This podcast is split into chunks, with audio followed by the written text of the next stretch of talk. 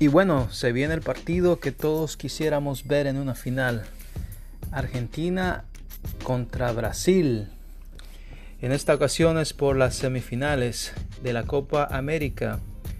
Eh, podríamos empezar con algunos datos de cómo llegaron estos equipos. Eh, Brasil pues ha ganado en sus últimos cuatro encuentros, ha ganado dos y, y ha empatado dos. Por lado de Argentina, perdió uno, empató uno y ha ganado dos. Eh, Argentina ha sido un poco más contundente, eh, ha ido en el alce desde que comenzó el torneo, así que eh, pues los porcentajes han aumentado un poco, pero no, no mucho, ya que Brasil es el equipo de casa. para este encuentro a Brasil se le da una probabilidad de ganar el encuentro con 50%, uh, un 29% de empatar y un 21% para Argentina de ganar el partido. Eh, aunque los números se ven un poco grandes para Brasil, eh, la ventaja es, es, mínima. Y también podríamos empezar eh, hablando con los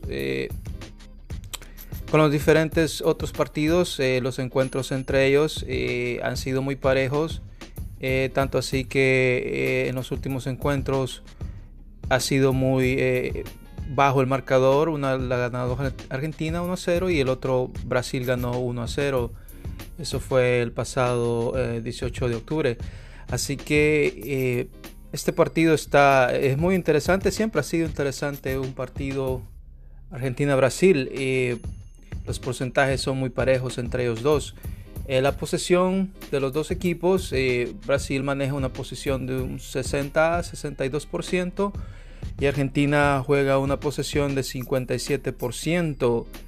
Eh, aunque muchos critican a Argentina de que no tiene mucho el balón, tiene un sistema defensivo muy bueno y eso lo ha podido comprobar en, en este torneo. creo que muchos critican a Argentina porque Messi no ha resaltado en este, en este torneo, pero la verdad que el equipo argentino no está jugando tan mal. Al menos no eh, lo ha demostrado en sus encuentros, tanto así que ha ganado los últimos dos.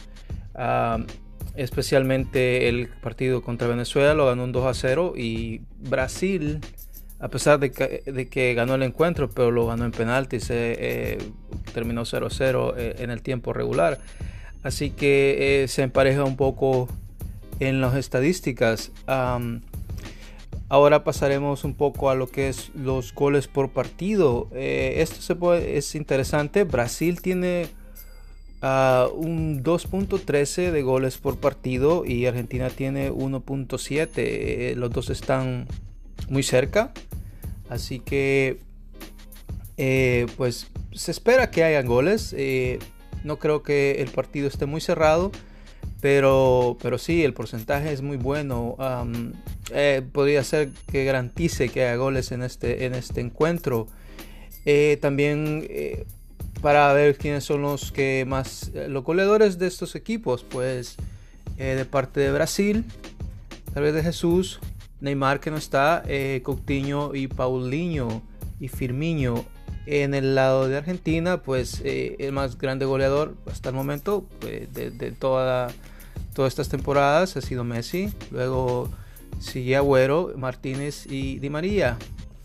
Así que eh, el porcentaje de, Argentina es menos contundente en la cancha con sus jugadores. Eh, la ausencia de Messi eh, en lo que es goles, pues le está haciendo falta a Argentina. También Agüero, aunque ha participado en algunos goles, pero no, no ha aumentado mucho su porcentaje.